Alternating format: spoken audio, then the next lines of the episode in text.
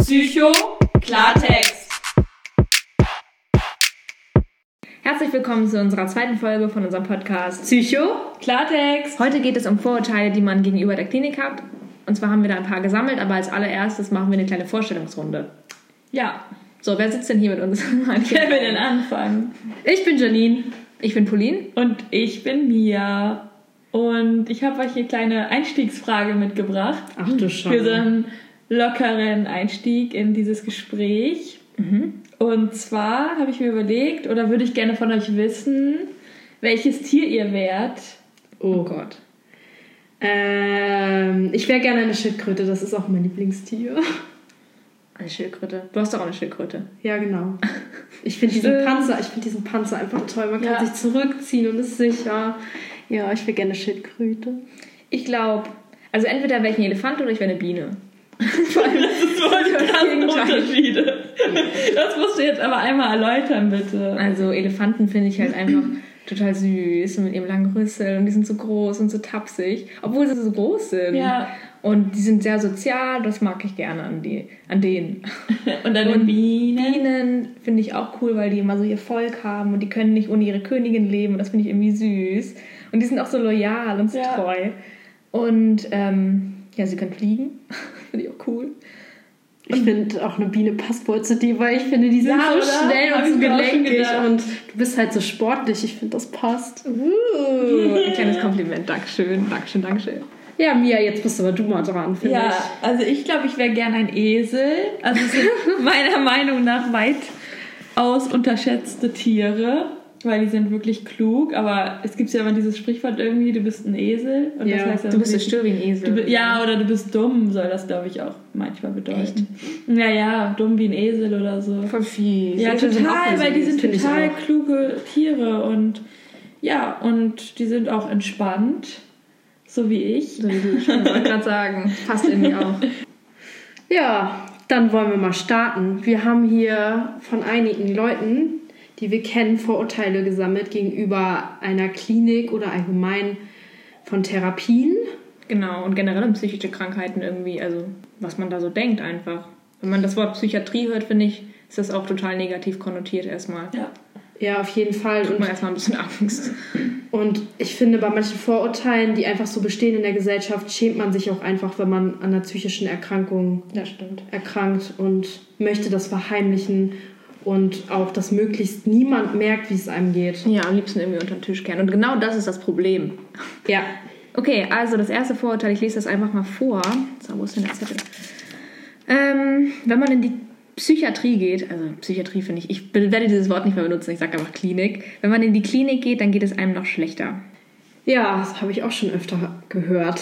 Also das haben mir tatsächlich damals Mitschüler gesagt und Kollegen auch, dass wenn du dich jetzt psychisch behandeln lässt in der Klinik, dann geht es erstmal richtig bergab. Dann wird irgendwas diagnostiziert und genau, dann steht es irgendwo und dann ist es halt da. Und Genau, es ist real einfach. Ja, und du triffst auf Menschen, die dich dann vermeintlich anstecken könnten. Aber ich habe eine Frage dazu und zwar hatten die, die das gesagt haben, vorher auch irgendwie schon mal Kontakt zu einer Klinik oder so? Also ich frage mich, woher das kommt, dass die zu dir das sagen. Die müssen ja selber dann wahrscheinlich die Erfahrungen gemacht haben, ansonsten Tatsächlich habe ich damals auch drüber nachgedacht, weil mich das verletzt hat. Aber nee, ich glaube wirklich Erfahrung jetzt nicht.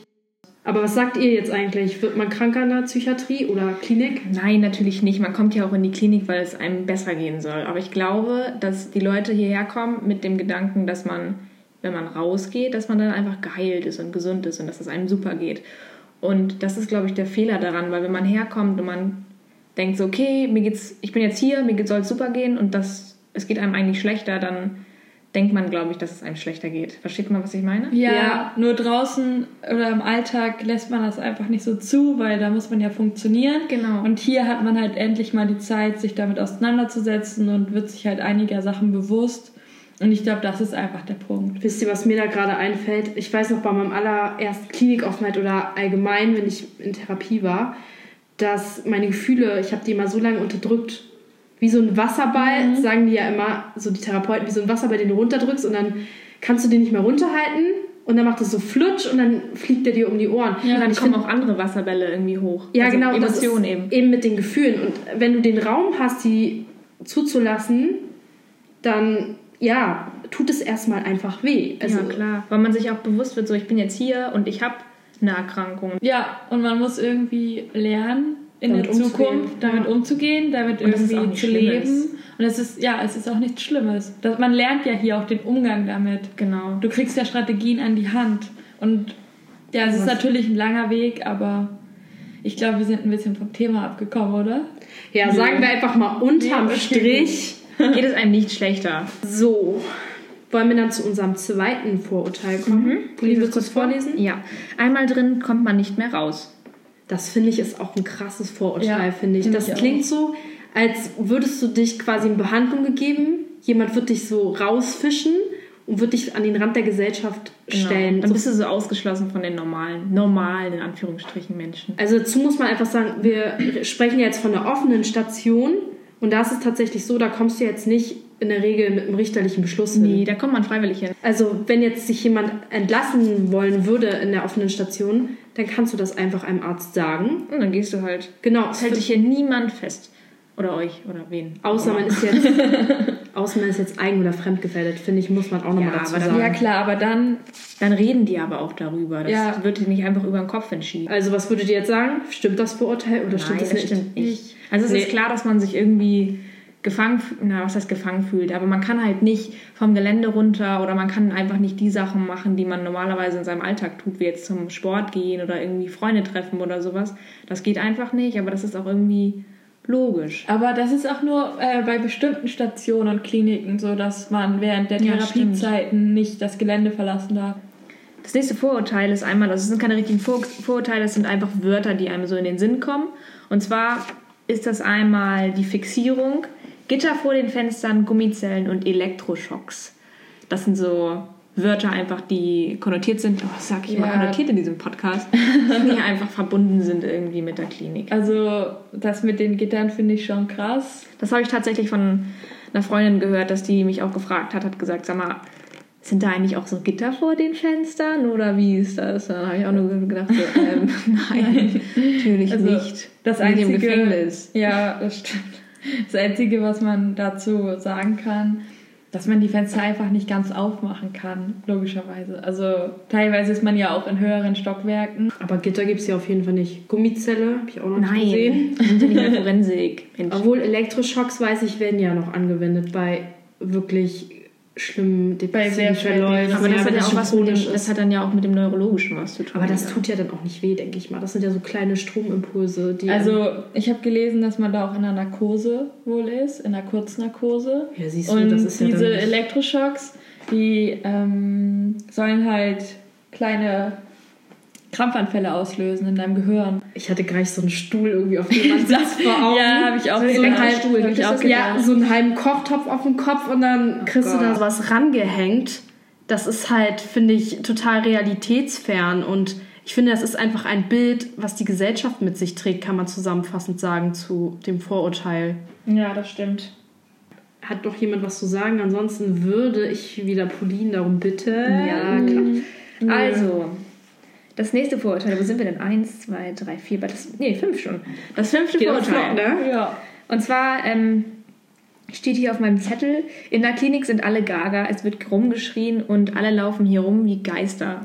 Ich weiß noch, das haben wir eine Patientin auf dem Flur mal Gefragt, ja, gefragt. wir haben nämlich eine Umfrage gemacht. und Keine sind Umfrage dafür gestartet, genau. Extra zu Betroffenen hin. Ja, Und haben gefragt, was die so, was die sich so gedacht haben oder was die schon gehört haben. Und das sind da wirklich echt die Sätze, die gefallen sind. Die sind wirklich so, habe ich so aufgeschrieben. Ja. das ist ja auch tatsächlich so, ne? Kann man sich schon so vorstellen. Nein, natürlich nicht. Natürlich nicht.